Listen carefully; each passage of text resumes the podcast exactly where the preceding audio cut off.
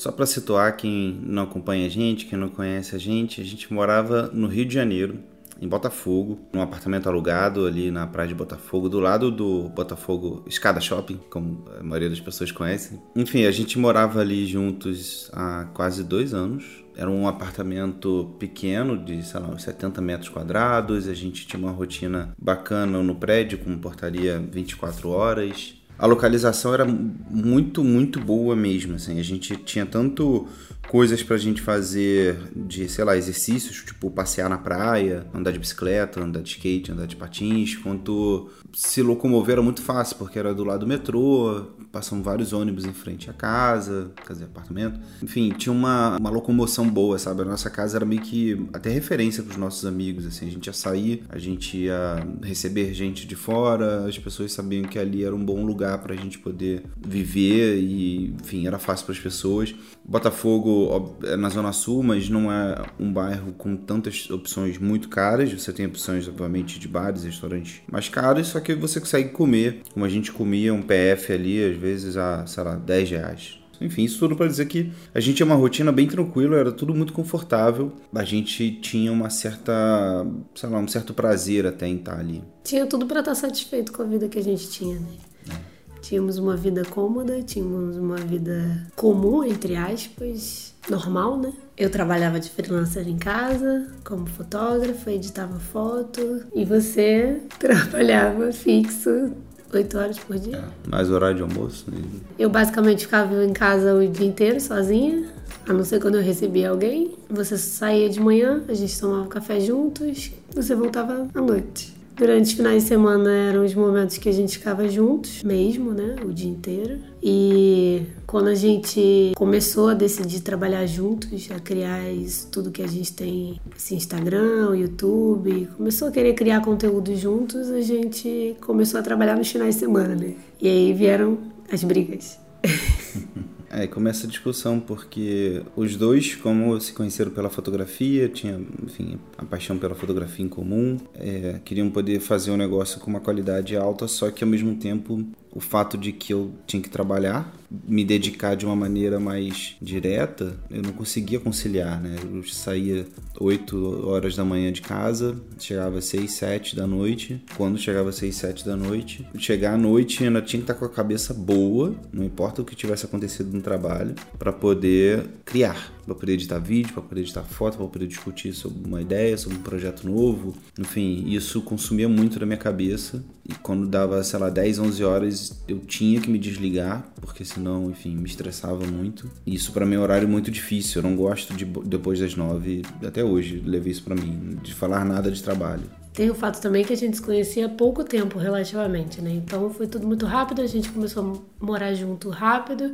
E aí, de morar junto para começar a trabalhar junto, foi tudo muito rápido também. Então a gente virou de namorado para sócios do nada e começávamos a só trabalhar juntos e não ficarmos juntos e curtir o tempo juntos é. como namorados. E a gente não conseguia fazer nada direito, né? A gente não conseguia ter um tempo pra gente, para poder curtir um final de semana normal, digamos assim, de poder ir pra praia, poder, sei lá, visitar as pessoas, porque justamente no final de semana que a gente parava para poder criar as nossas coisas. Ao mesmo tempo, a gente não tinha toda a dedicação que esse tipo de conteúdo exige, que é uma coisa muito mais voltada, sei lá, para você estar bem, para você ter ideias e você poder, na hora da ideia, poder pesquisar, poder anotar, poder criar alguma coisa e não ter que esperar até um determinado horário para outra pessoa estar junto com você, enfim. A gente se estressava bastante, a gente começou a, a desenvolver um, alguns hábitos bem ruins em casa casa, a gente começou a ter estresses um com o outro bem grandes, a ponto de, enfim, ter brigas e sempre que a gente parava para analisar o motivo da briga, a gente percebia que era estresse por conta da rotina, porque a gente estava muito focado em trabalhar bastante. No momento que eu estava livre e queria discutir alguma coisa, você não estava livre e precisava focar em outra coisa, tipo o trabalho. É.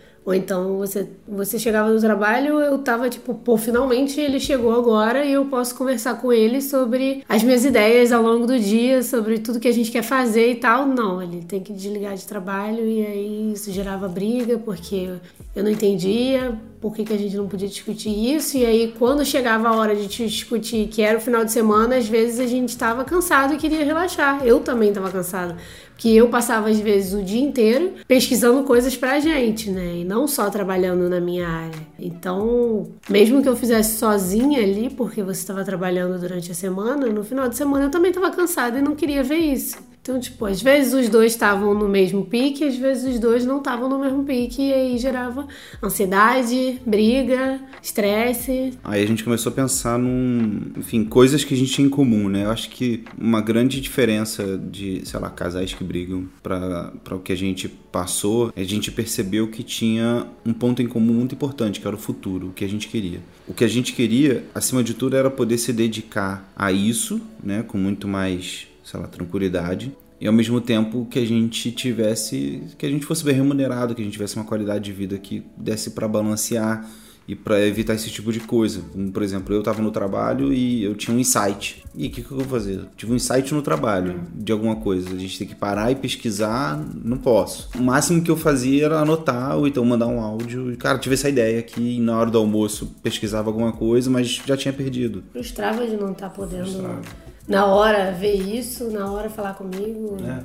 E a gente viu que começou a desenhar um futuro, tá? O que, que a gente quer? A gente quer isso aqui pro resto da vida? A gente quer lidar com o emprego e à noite é, lidar com, com, a, com, os nossos negócios, com os nossos projetos ou não? E obviamente a gente acabou decidindo que não, que a gente teria que ter um plano para que o emprego não fosse mais necessário e que os nossos negócios fossem rentáveis. E aí a gente tentou fazer o negócio rentável até com um workshop que a gente vendeu, workshop, a gente fez duas turmas é, muito boas. A gente ficou muito feliz com, com as turmas, com as pessoas que participaram. Mas Até a gente... não rentável, né? Porque a roda de conversa, né? Fez a roda de conversa fotográfica e era uma parada que brilhava muito os nossos olhos, né? é. né? Porque não só a gente estava ensinando e trocando ideia e aprendendo, como a gente estava fazendo isso voluntariamente, né? Não tava, é. não era rentável, mas era uma parada que era nosso projetinho é, era um negócio que fazia com que a gente se conectasse com outros fotógrafos e videomakers e pessoal de áudio e, enfim, pessoas criativas, pessoas que não são tão conhecidas, conhecidas no Rio de Janeiro, mas que têm um talento enorme, que também estão lutando para poder ter o seu espaço. Então, a roda também foi outra coisa que surgiu pra gente, mas obviamente por ser de graça, ela não, não deixaria a gente com a rentabilidade, né, com o sustento. Mas era outra coisa que tomava o nosso tempo para planejar, é. Tanto que a gente não teve tantas porque a gente não tinha tempo para organizar, né? Isso também demandava muito pra gente. Eu lembro que no início a gente queria fazer a roda uma vez por mês e, é. e a gente percebeu que não ia dar. As outras quatro semanas, três semanas do mês a gente ia ficar planejando a roda. Mas não dava, porque além disso tinha YouTube, tinha Instagram, tinha um workshop que passou a surgir, enfim, são coisas que foram aumentando e não deixaram a gente mais consumir direito. Enfim, não foi uma experiência boa no final das contas, sabe? A gente acabou também ficando estressado com isso. Então, mesmo a gente tentando fazer rentável o nosso negócio, a gente ainda assim continuava com ansiedade. Então, a gente passou a formar uma, uma, uma opinião concisa de vamos juntar dinheiro, eu peço a demissão e aí a gente vai para o mundo, que era uma outra viagem, uma outra ideia em comum que a gente tinha, que era viajar pelo mundo. A gente vai tentando produzir conteúdo, vai aprendendo, vai enfim, desenvolvendo novas técnicas, porque ainda tem isso. Durante os últimos anos eu não consegui aprender nada sabe? Eu não, não tinha tempo. Não tinha tempo, porque ou eu fazia, produzia conteúdo e aprendia na marra, ou eu não produzia conteúdo para poder aprender. Exato. Que foi o que a gente fez com, com edição de vídeo. A gente parou de fazer tudo para ir começar a fazer um curso online do Premiere, e aí a gente aprendeu o básico do Premiere para poder começar a editar vídeo e era isso, assim. Mas de lá para cá a gente não aprendeu quase nada. E isso para a gente também dava uma, uma agonia muito grande, porque não só a gente não produzia, como a gente não estava aprendendo nada novo para poder produzir coisas novas, enfim, aquele ciclo de criação, de inovação que todo mundo que trabalha com esse tipo de coisa gosta. A gente montou um plano na nossa cabeça, mas para um futuro mais ou menos distante, né? É, médio prazo, de dois anos mais ou menos. Enquanto isso, a gente levava o trabalho fixo, a nossa rotina de sempre até onde desce, mas, tipo, até onde a gente tivesse também juntado dinheiro suficiente. E aí, enquanto isso, durante esses anos, a gente ia tentar levar, tentar ir planejando melhor o, o plano. Só que aí. O ano 2018 foi um dos mais difíceis para a gente além dessas coisas todas com ansiedade pra gente criar coisas para YouTube, Instagram, que a gente tinha comentado, no meu trabalho eu também comecei a me sentir, acho que, sei lá, pela primeira vez na vida, inseguro. Porque eu sou um cara muito exigente e eu gosto, para mim é muito difícil dizer não para atividades. Então, cada vez mais eu fui fazendo mais coisas diferentes. Obviamente, em algum momento você percebe que você não é um super-homem multitarefa e você começa a ter que abrir mão de alguma coisa. Ou você entrega atrasado, ou você entrega numa qualidade abaixo do que você gostaria. E isso para mim começou a, a me deixar inseguro até mesmo com a minha posição no trabalho, sei lá, medo de ser demitido, medo de dizer não, medo de confrontar uma ideia ruim, medo de decepcionar as pessoas, sabe, por, por eu não conseguir fazer, por eu não ter dado conta de, de determinada tarefa. Então eu já tinha uma insegurança que estava vindo das coisas que a gente fazia, né, da criação de conteúdo, e passei a ter insegurança no trabalho a ponto de eu começar a achar que ia ser demitido, sabe, assim, nesse nível.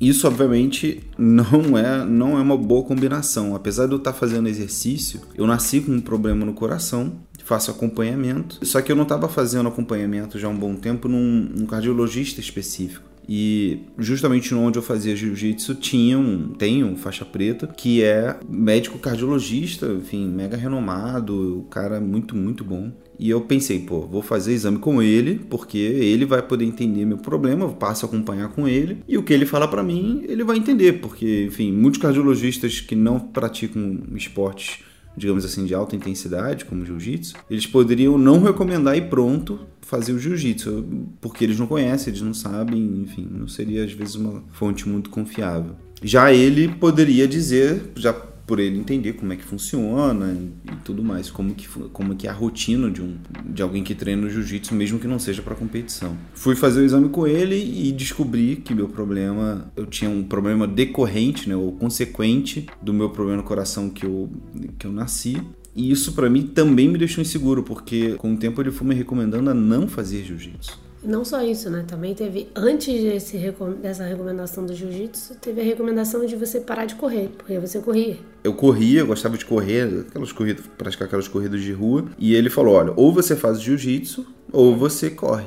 E eu preferi o jiu-jitsu, estava me dando uma satisfação maior, não só pelo esporte em si, mas pelos amigos que eu estava fazendo ali, o clima que era muito bom na academia, a disciplina que eu estava conseguindo ter, né? Quando você tem um horário marcado com outra pessoa, não só com você, te exige um pouco mais, né? Então, ah, o treino é de 7 às 8. Eu tinha que estar às 7 horas lá e pronto. Se eu tivesse que correr todo dia de 7 às 8, eu não ia ter a mesma disciplina. Era só eu. Isso também me afetou muito, muito, muito. Eu comecei a me sentir inseguro pela minha saúde. Então, eu estava me sentindo inseguro como criador, como trabalhador, né? Como alguém CLT. E passei a me sentir seguro pela minha saúde. Então, esses três fatores começaram começaram a vir e, e começaram a me, me, dominar a ponto de eu começar a não dormir direito, de eu querer descontar às vezes em comida, em bebida e no esporte também. E, no esporte nem, nem isso eu conseguia mais, porque no jiu-jitsu, né, como tem aquela explosão, você libera com, com sua força, você libera com, com, sei lá, aqueles hormônios lá que o pessoal diz que você libera quando você pratica um esporte que, que de alta intensidade. Eu não estava mais me sentindo satisfeito, eu estava me sentindo sobrecarregado, nada mais estava dando conta, minha cabeça não estava indo bem. Eu não faço terapia, então com certeza se eu fizesse terapia isso teria me ajudado. Até que eu comecei a perceber, um belo dia, quando eu chegava para tomar banho no trabalho, né, já que eu acordava de manhã, ia pro jiu-jitsu depois ia pro trabalho, ou então quando eu ia de bicicleta, chegava direto, eu tomava banho comumente no trabalho. Eu percebi que eu estava verificando muitas vezes se a porta estava trancada. Um dia específico eu eu percebia durante o banho que eu desligava o chuveiro, saía, verificava se a porta estava trancada, voltava, ligava o chuveiro, voltava pro banho, desligava o chuveiro, saía. Fiz isso dez vezes que eu contei mentalmente. E aí eu comecei a ficar com mais medo ainda. Falei, cara, ferrou, agora eu tô com uma mania aqui absurda, não sei de onde que vem isso. Eu demorei para poder contar pra Bárbara que o que eu tava, que eu tava passando. Foi um dia desses de discussão, de frustrações, coisas, a gente acabou, eu acabei desabafando para ela que eu não tava conseguindo é, nem tomar banho direito no trabalho sem verificar a porta. E aí a Bárbara faz terapia, falou com a terapeuta dela e, e ela me convidou para poder um dia ir para terapia junto com ela e poder falar um pouco do que eu estava passando. E aí a terapeuta indicou que tem todos os, digamos assim, sintomas e enfim, causas e efeitos de, de um transtorno obsessivo compulsivo, né, o toque. E eu lembrei que na minha adolescência eu já tinha tido isso. Aquele tipo de toque de não pisar em linhas na calçada. Só que eu não, não contei para ninguém, nem pros meus pais na época. Eu só parei quando eu percebi que eu tava chegando atrasado na escola, porque eu tava fazendo um caminho muito maior para poder me satisfazer e não pisar na calçada. E eu sempre fui um cara muito voltado para os estudos, sabe? Aquele nerdzão que eu tinha que estudar, porque, enfim, quando você nasce no Rio de Janeiro, pobre, a única opção que você tem na vida é crescer estudando e, ou dar sorte de ter algum trabalho que te pague muito bem e você consiga ir crescendo, né? Então, meu pai sempre falava que eu tinha que estudar. Então, eu percebi que eu estava chegando atrasado na escola, logo eu não ia crescer na vida e aí eu consegui me controlar. Na época eu tinha 11, 12 anos, mais ou menos. Depois disso, eu nunca mais tive nada parecido com toque, a não ser na época do vestibular que eu desenvolvi lupus por conta do estresse, aquele tipo de doença autoimune. É, mas isso eu tinha lá meus 17, 18 anos. Na vida adulta, digamos assim, a primeira vez que eu tive alguma coisa que, que envolvesse uma pressão psicológica foi justamente nessa fase eh, da minha vida em que, teoricamente, tudo tinha tudo para estar bem, como a gente comentou no início do episódio, falando sobre aonde a gente morava, as rotinas que a gente tinha, de poder encontrar com os amigos, de, a, a empresa que eu trabalhava é uma empresa muito boa, tinha grandes amigos ali, eu era muito feliz. Durante muito tempo eu fui muito feliz fazendo as coisas que eu fazia ali. Quem olha de fora não vê. que nossa vida era perfeita, né? Exatamente. Mas... E aí as coisas foram desenvolvendo até chegar, chegasse o ponto em que a gente tomasse uma decisão. Acho que o ponto que a gente percebeu foi que você chegou em casa um dia achando que tinha grande chance de você acabar sendo demitido, né? Naquela pressão toda que você estava sentindo, o seu medo que surgiu de ser demitido. E eu, algo baixou ali em mim, que a calmaria baixou e eu percebi que eu virei para você e falei: Não, olha só, vamos ver o quanto de dinheiro que a gente tem. Você acha mesmo que a gente vai ficar na merda se você for demitido? Vamos pensar no pior cenário, né? E aí a gente analisou o pior cenário, viu que a gente tinha um dinheiro para se manter por tanto tempo, viu que ninguém ia estar desesperado se, se fosse demitido mesmo. Pensamos em, nas possibilidades de como a gente poderia ganhar dinheiro, como que a gente poderia se manter caso você perdesse o emprego. E a gente viu que não era um bicho de sete cabeças, era uma coisa possível e não era tão longe de acontecer. Então, se esse era o pior cenário, estávamos bem.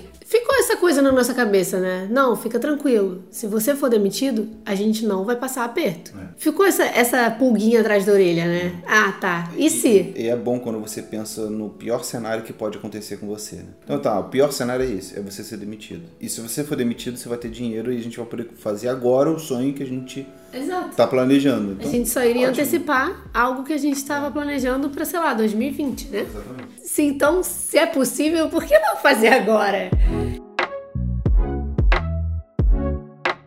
E aí o ano acabou, né? Uhum. E acho que no primeiro dia do ano né, quando as pessoas fazem tantas promessas, analisam o ano, fazem todas as coisas de olhar para trás e ver o que, que você fez, o que você não fez, o que, que você quer fazer agora no futuro, o que, que você quer que o seu ano seja, como que você quer que o próximo ano seja. A gente sentou um belo dia e conversou e percebeu que Cara, imagina mais 365 dias desse estresse todo no trabalho, desse estresse em casa, da gente perceber que brilha mais nosso olho fazer o que a gente quer fazer, só que a gente só tem dois dias na semana para resolver isso. E, e, eu, eu lembro que eu passei a ter uma sensação de que eu estava sendo pago para não trabalhar no nosso sonho.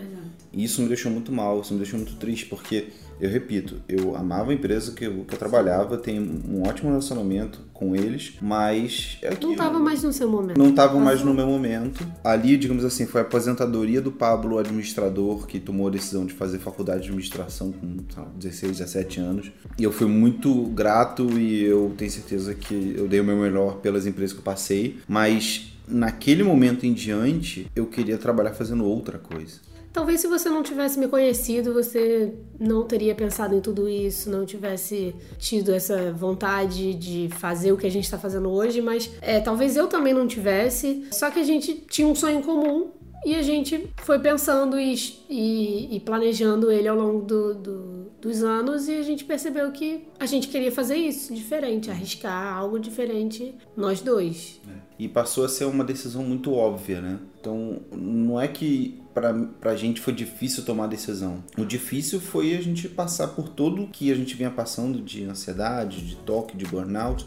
para chegar à conclusão de que não tinha tanta coisa errada na nossa cabeça de que eu não estava ficando maluco. É só de que estava surgindo uma oportunidade e que o momento era agora. Parece que tinha um alerta, né? Piscando. Ó, é. isso aqui é para você fazer, só que você não tá fazendo. E aí, tipo, o tempo tá acabando. E aí, tipo, várias coisas negativas estavam acumulando e. É.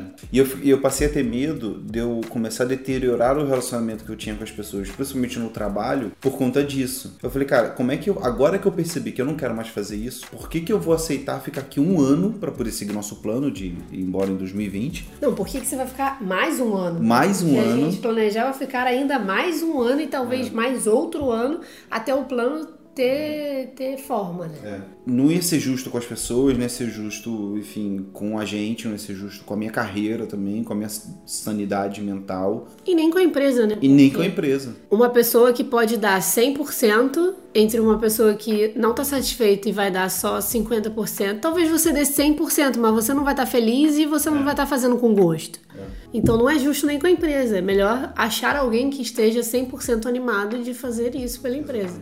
E aí eu lembro que começou o ano, aquele, aquela época de planejamento, de todas as coisas que tinham para vir. Eu fiquei com aquela pulga atrás da orelha do e se. E aí, muito aos poucos, eu fui falando com a Bárbara, cara, eu acho que mais um ano não sei se rola. Quando a gente foi se tocando aos poucos, né, de que era real, era possível, a gente só foi, tipo, ignorando que a gente queria continuar com aquela vida e aceitando o fato de que a gente precisava largar o quanto antes tudo e ir embora.